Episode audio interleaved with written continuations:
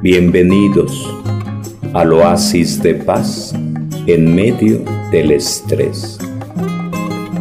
Con él, con él los ojos del ciego y le dijo, anda y levántate en la piscina de, de Siloé.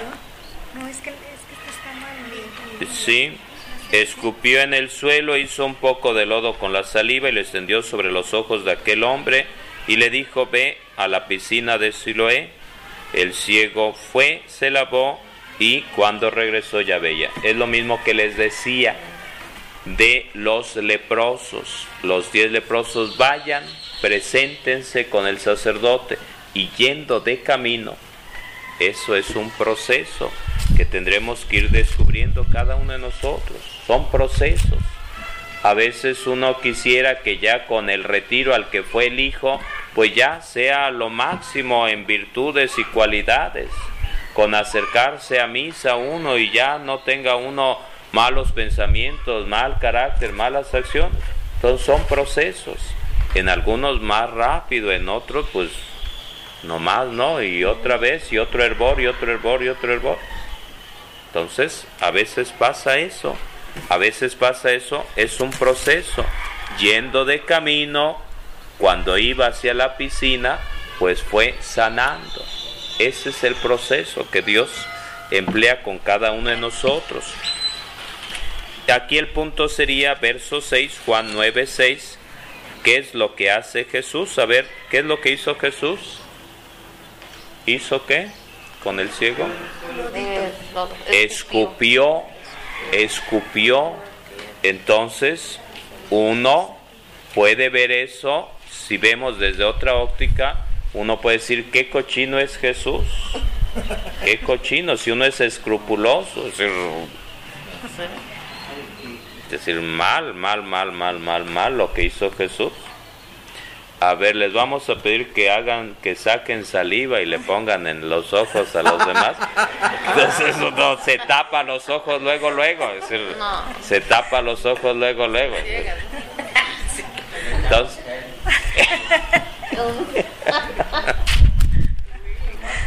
no, mi hijo lo decía. Y decía, me agarra. Luego decía, no seas cochino, es gel para que se te asienten tus cabellos. Entonces el punto es ese. Aquella persona confió, creyó, se dejó que Jesús hiciera su tarea. Entonces hay ocasiones que uno se cae, se falsea, se y tiene que ir con el doctor, tiene que ir por ahí con el huesero, con el quiropráctico, con alguien. ¿Y qué le hacen? Si tiene eh, la clavícula dislocada o zafada o, o el pie, hay veces se ve en el fútbol que le rompen la, eh, la pata a uno, le rompen el pie y está por allá volando. ¿Y qué es lo que tiene que hacer el doctor? Apretarle y, y suenan los huesos, pero es necesario. Entonces, entender, hay ocasiones donde es necesario eh, operar a corazón abierto, hay ocasiones donde no es un tecito, una pastillita, no, hay ocasiones donde es meter mano, ensuciarse de sangre. Entonces trabajo rudo. Entonces hay momentos donde es así. Es momento y a veces uno no quiere. Uno no quiere, uno no quiere. Entonces jugando a las escondidas allá de niño en Tulpetla, pues era tierra por ahí la calle y ya nos escondíamos según y al poner mis manos sobre la tierra para entonces por ahí se me clavó un, un cristal y estaba sangre y sangre. Entonces ya a la casa y mi mamá sacar el, el cristal y a lavar y uno sentía que le sacaban las tripas. Y luego llevarlo al doctor y anda desmayado y echarle jabón y tallarle y, y entonces... Sí. Entonces, pero si no era eso, pues uno ya se quedaba sin mano. ese es el punto. Hay veces que es necesario. Cosas que aparentemente son gruesas, son crueles, son, pero son necesarias. El punto, el punto es que aquella persona que pedía limosna encontró la salud con Jesús, pero viene un calvario. ¿Por qué? Viene un calvario. ¿Por qué? Porque los judíos, sus papás, todo mundo, pues no creen, dudan, no creen, dudan. Y entonces los mismos papás dicen, pregúntenle a él, ya está grandecito. Los mismos papás se lavaron las manos como Pilato. ¿Por qué? Porque tenían miedo de que los expulsaran, los azotaran, los apedrearan. Dice, versículo 22, los padres respondieron así por miedo a los judíos, pues estos habían tomado la decisión de expulsar de la sinagoga a todos los que reconocieran que Jesús era el Mesías. Y entonces vemos en ceguera espiritual, verso 35 y siguientes, Jesús se encuentra con el que había sido ciego y le dice, ¿crees en el Hijo del Hombre? Y él respondió, ¿quién es? Y entonces Jesús dice, soy yo. Aquel hombre dijo, verso 38, creo, Señor. ¿Y qué hizo? Van buscando verso 38, Juan 9, 38. Verso 39 dice, yo he venido a este mundo para un juicio, para que vean los que no ven y para que los que ven se queden ciegos. Verso 39, pero les voy a pedir que lean el 38. Yo he venido a este mundo para un juicio, para que vean los que no ven y para que los que ven se queden ciegos. Todos los que lo veían decían, ¿será verdad? Se me hace que es alguien que se parece. ¿Cómo es posible si él nació ciego? No puede ser. Sus papás se lavaban las manos, se hacían los que no sabían nada. Los judíos, las autoridades decían, pues esto no puede ser, eso no puede ser, eso no puede ser. Y veían, y por eso dice Jesús, tienen ojos, pero no ven, tienen oídos, pero pues no oyen. Verso 38, a ver alguien que lea. Él entonces dijo, creo Señor, y se arrodilló ante él. Ok, entonces ese detalle, reconociéndolo como Dios, como Mesías, como Salvador, el postrarse ante Él, ese detalle es importante, que es el que hacemos en el momento de la consagración. Vamos al, al séptimo signo, victoria sobre la muerte donde nos habla de la resurrección de Lázaro. Verso 4. Esta enfermedad no terminará en la muerte, sino que tiene como finalidad manifestar la gloria de Dios. A través de ella se dará también a conocer la gloria del Hijo del Hombre. Y nos irá diciendo que Jesús tenía amistad con aquella familia, Marta, María y Lázaro. Y le decían, verso 15, 14 y 15, Lázaro ha muerto. Y dice Jesús, verso 15, y me alegro de no haber estado allí por el bien de ustedes. ¿Alguien ya encontró verso 15? Juan 11, 15. ¿Para qué? Para que así tengan un motivo más para creer. Me alegro que no hayan estado ahí para que tengan un motivo más para creer. Y remarcar nuevamente esto, que era lo que planteaba al principio. Lo que nos va planteando Juan es para que creamos lo que una y otra vez los evangelios eh, seguirán marcando eso, y sobre todo Juan, para creer en Jesús, para creer en Jesús.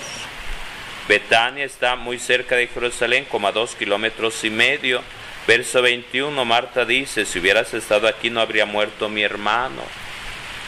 Verso 25 dice Jesús, yo soy la resurrección y la vida, el que cree en mí, aunque haya muerto, vivirá. Verso 27, yo creo que tú eres el Mesías, el Hijo de Dios, decía la hermana del muertito. María, verso 32, se puso de rodillas a los pies de Jesús y exclamó, si hubieras estado aquí, no habría muerto mi hermano. Tanto Marta como María decían, Marta, verso 21, si hubieras estado aquí no habría muerto mi hermano.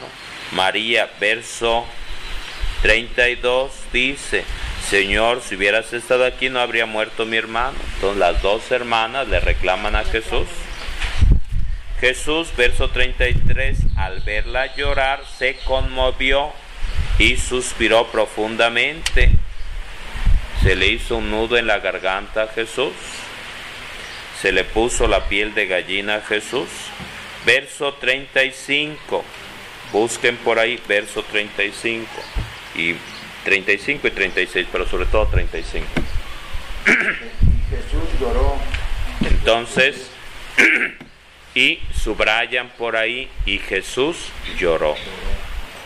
Y dice verso 36, comentaban los judíos, cómo lo quería. y verso 37, ese que dio, este que dio la vista al ciego no podía haber hecho que el, no podía haber hecho algo para evitar la muerte de Lázaro. Y después, Lázaro, ven para acá y lo resucitó. Y muchos creyeron en él. De aquí, y concluyo por la circunstancia ambiental. Verso 35, entonces Jesús comenzó a llorar. Ponen por ahí los que tienen su Biblia. Eh, se vale llorar, se vale llorar, se vale llorar. Sería lo siguiente, hay personas que dicen los hombres no lloran, eso de llorar es de mujeres. Entonces dice la Biblia que Jesús, varón, verdadero Dios, verdadero hombre, lloró, lloró, lloró. La muerte de su amigo Lázaro. Entonces vale llorar que se murió tu abuelita, tu mamá, tu papá, tu hija, tu vecino, que se murió el Papa Juan Pablo II, que se murió el obispo, que se murió. Entonces, se vale llorar, se vale llorar, es un proceso natural, pero el dato, el reto es que superemos nuestro llanto, nuestro dolor y confiemos en Dios y le entreguemos a nuestros seres queridos, porque hay personas que han pasado 15 años, 20 años, chorrocientos años y siguen llorando, siguen con el corazón desinflado.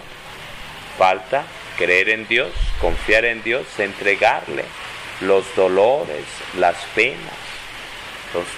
¿Se vale llorar? Claro que sí. ¿Se vale llorar? Claro que sí. Pero tenemos que descubrir que tenemos que dar un paso más. Tenemos que dar un paso más. Y ese es el paso de la fe. Para superar ese hueco, ese dolor, esa tristeza, esa enfermedad y poder ofrecer todo eso a Dios. Eh, vamos brincando, brincando y ya concluyendo. Eh, en Juan 14 aparecen, 14 y siguientes, aparece el verso 15 y siguientes, primer anuncio del Espíritu Consolador, del Espíritu Santo. Juan 14, 15 y siguientes, sobre todo el verso 18, no los dejaré huérfanos verso 25, 25, 26, segundo anuncio del Espíritu Consolador, del Espíritu Santo. Verso 26, el Consolador, el Espíritu Santo, a quien el Padre enviará en mi nombre, hará que recuerden lo que yo les he enseñado y les explicará todo.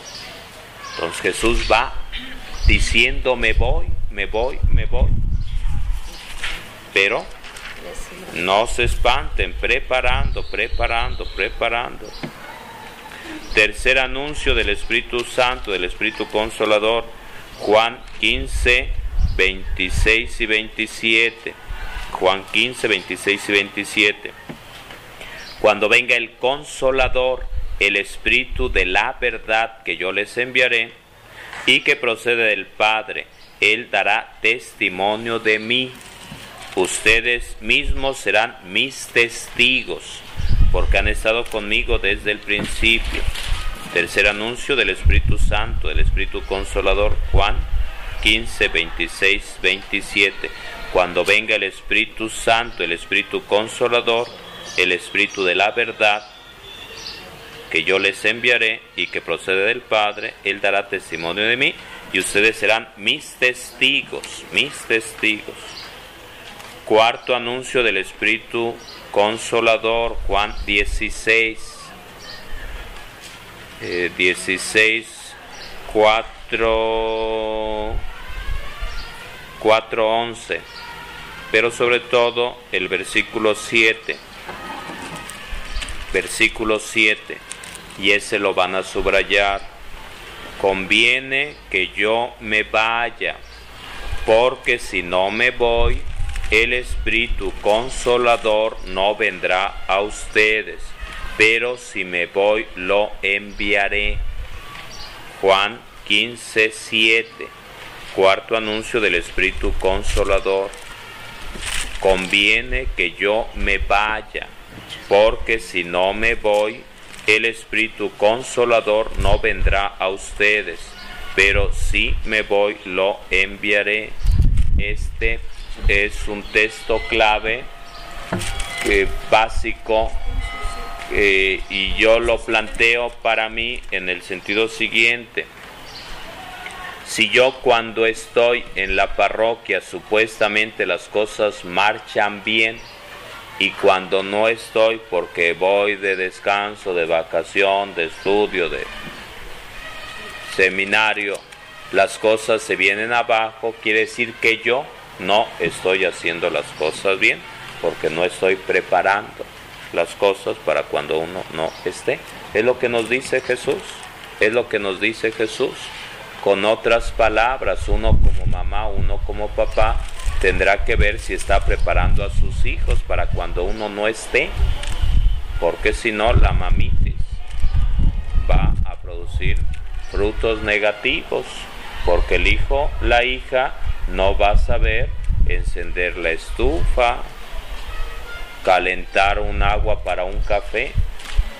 No va a saber nada de nada, se le va a acabar el mundo. Y se le va a quemar el agua. Entonces, ese es, ese es el punto. Tendrán que ver cada uno de ustedes cómo están formando a sus hijos. Cómo están formando a sus hijos. Y aquí el reto que tenemos en esta parroquia, como lo hicimos allá en Tejalpa, fue ese, o es este, formar a la gente para echarle gas porque uno va de paso, uno se va a morir, uno va a estirar la pata, uno se va a petatear. Y el reto es, como lo hace Jesús, como lo hace Pablo, como lo hace Moisés siguiendo el consejo de Jetro, preparar a la gente para enviarlos a volar, para echarle gas. Ese es el reto, ese es el desafío. Por eso dice Jesús, conviene que yo me vaya, porque si no me voy, el Espíritu Consolador no vendrá a ustedes, pero si me voy, lo enviaré. Entonces, ayer comentamos algo de lo que pasó en la capilla de Palmas. Entonces, esa es la canción que se quedó aquello colgado. ¿Por qué? Porque nos falta preparar, tomar esa conciencia de preparar para que no se quede colgado todo aquello. Entonces tenemos que ver más hacia allá, tendremos que ver más hacia allá de preparar, de preparar para que no se quede colgado. Vamos nada más hacia, hacia la crucifixión por un detalle. Vamos a la crucifixión de Jesús, Juan 19, Juan 19, 17 y siguientes, Juan 19, 17 y siguientes. Juan 19, 17 y siguientes.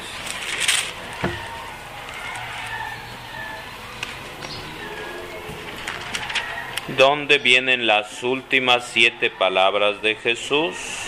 ¿Dónde vienen las últimas siete palabras de Jesús? Pero sobre todo voy a insistir en un detalle de Juan 19, 25, 27 este es el detalle o el punto que voy a remarcar. Jesús, su madre y el discípulo amado. Estamos en los últimos momentos de vida de Jesús. Verso 25. Junto a la cruz de Jesús estaba su madre, la hermana de su madre, María, la mujer de Cleofás y María Magdalena. Jesús al ver a su madre junto a ella al discípulo a quien tanto amaba, dijo a su madre, mujer, ahí tienes a tu hijo. Verso 27. Después dijo al discípulo, ahí tienes a tu madre. Y desde aquel momento el discípulo la recibió como suya. Entonces vuelvo al principio, eh, vamos al, principio del Evangelio según San Juan, verso, capítulo 1, verso 39, capítulo 1, verso 39. Verso 38, Maestro, ¿dónde vives? Jesús responde, vengan y lo verán. Se fueron con él, vieron dónde vivía y pasaron aquel día con él. Y remarcaba, no únicamente estuvo eh, Juan y Andrés con Jesús, sino que estuvieron en la casa de Jesús con María, madre de Jesús. Entonces, muy importante ese dato, muy importante ese dato. ¿Por qué? Porque al paso del tiempo crece en amistad Juan, en amistad con Jesús, pero también en amistad con María, al grado tal de esto que nos dice el Evangelio, Juan 19, nos va diciendo 26, 27, Jesús al ver a su madre y junto a ella al discípulo a quien tanto amaba, dijo a su madre, mujer, ahí tienes a tu hijo. Verso 27, después dijo al discípulo, ahí tienes a tu madre. Y desde aquel momento el discípulo la recibió como suya. Entonces, eso lo subrayan y, van poniendo una cita que haga referencia, la de Juan 1, 39 y Juan 19, 27, donde tendremos que considerar este aspecto. Esa relación de amistad no fue de un momento a otro, sino que se fue cultivando durante tres años pero no únicamente durante tres años la vida pública de Jesús, sino que al paso del tiempo siguió cultivándose, sí con los demás discípulos, pero específica y concretamente más con Juan. ¿Por qué? Porque fue, dice el texto sagrado en estos pasajes, que los discípulos corrieron. De esos discípulos, ¿quién permaneció? De esos varones, ¿quién permaneció? Solo Juan que se amarró los pantalones. Los demás le sacatearon. Los demás corrieron. Juan. Entonces ese es el punto. Planteaba al inicio amistad. Planteaba al principio una cartita donde describieran la amistad. Y ahorita vamos a hacer por ahí 10 minutitos de mesa redonda sobre amistad, la amistad en la vida diaria. Por esta razón Ahí está la amistad. En las buenas y en las malas, en los momentos gruesos es donde se manifiesta la amistad. Hay sería lo siguiente. El vicio más socorrido es el alcoholismo, porque uno mientras tiene salud y tiene dinero, tiene muchos amigos, pero cuando llega la hora de la verdad, la enfermedad, ¿Dónde quedaron todos los amigotes, todos los amigos viciosos, los compadres, los borrachos, los de la parranda? ¿Dónde quedaron? Amigos interesados, bien gracias. Entonces a la hora de la verdad, quien va quedando, si Dios lo permite, es la mamá, la esposa, los, la hija. Entonces hay veces que pasa eso, pasa eso, pasa eso. Entonces la amistad se va probando en los momentos gruesos, adversos, difíciles. Ese es el punto, ese es el punto. Por eso planteaba inicio amistad. inicio amistad. ¿Por qué? Porque aquí está, no lo estoy inventando, nada más estoy haciendo un hilo conductor, nada más estoy haciendo el hilo conductor, el denominador común, la amistad, sobre todo ahí al pie de la cruz. Mujeres, la mayoría, y un solo hombre. Entonces es más común que esté la mujer en el momento de adversidad, de problemas, que esté acercándose a Dios, que esté apoyando, que esté consolando, y en los problemas es más común que el hombre se meta al chupe, se meta al vicio, se meta a los golpes. Entonces, como una constante. Entonces, al pie de la cruz, al pie de la cruz, al pie de la cruz, y ya al final, pues se va presentando Jesús con sus discípulos, algo que ya veíamos el día de ayer. Se va presentando con sus discípulos y ya al final Jesús que llama a Pedro, Pedro me amas, Juan 21, 15 eh, y siguientes, por tres ocasiones le pregunta y le dice, sí Señor, tú sabes que te quiero, apacienta mis corderos. Jesús, Simón, hijo de Juan, ¿me amas? Apacienta mis ovejas. Entonces, ese aspecto, la, la canción sería, eh, Jesús no le dice a Pedro, ¿te sabes el catecismo? ¿Te sabes los mandamientos? ¿Te sabes las leyes, todas las leyes que vive, que conoce el pueblo judío? No. ¿A cuántos cursos has ido? No. Sino que le dice, me ama. Entonces, así como Juan, el hilo conductor va siendo la amistad, el amor, así también lo que nos pide Jesús es eso, ese caminar en amistad con Él. Si no, las cuentas no nos salen. Podemos saber mucho de teología, mucho de filosofía, mucho de muchísimas cosas, pero si no caminamos en este aspecto fundamental, no la hacemos para nada. Por eso le va diciendo, Pedro, ¿me amas? Entonces, está alabando Jesús a Pedro de la negación triple que había hecho. Y lo está alabando en el amor. Y lo está diciendo Juan. Y nos lo está diciendo Juan.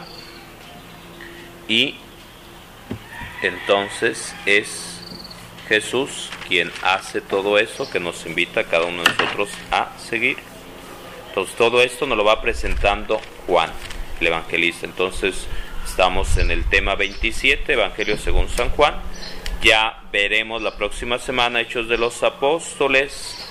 Ya tocaré por ahí, ya enlazaré con el tema de la semana pasada, San Lucas, porque es el mismo autor, San Lucas, discípulo de Juan, Evangelio y Hechos. Entonces, nada más adelantando, y nos metemos por ahí 10 minutitos, mesa redonda, adelantando Hechos de los Apóstoles, tema 28 es considerado el Evangelio del Espíritu Santo, nada más adelantando, tema 28, Hechos de los Apóstoles, algunos lo consideran el Evangelio del Espíritu Santo, o el quinto Evangelio quinto evangelio, el evangelio del Espíritu Santo, la buena nueva sobre el Espíritu Santo.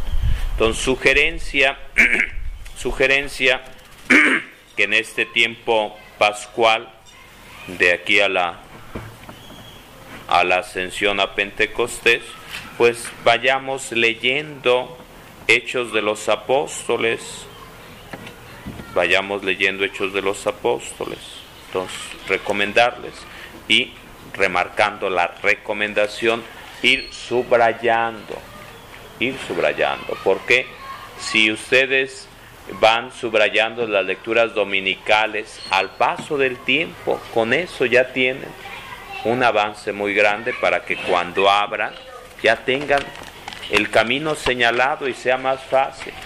Entonces sugerirles, sugerirles, sugerirles. Qué bueno, qué bueno. Entonces sugerirles, sugerirles, sugerirles.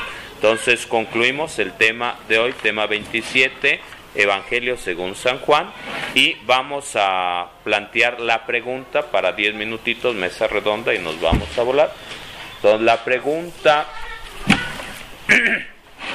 es, ¿cómo has vivido la amistad? O con otras palabras, ¿quiénes han sido tus amigos, tus amigas en el camino de la vida? En el camino de la vida. ¿Quiénes han sido tus amigos, tus amigas? Si has cultivado la amistad o no. Y ya por ahí algunos decían, pues no, por esto, por aquello, por Z, Y, Z. Pero, entonces por ahí, por ahí, por ahí. Si se mantuvo la amistad, si se rompió, por qué se rompió, X, Y, Z.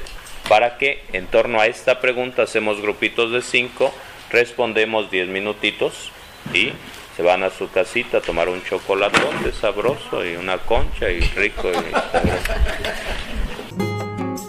Bienvenidos al oasis de paz en medio del estrés.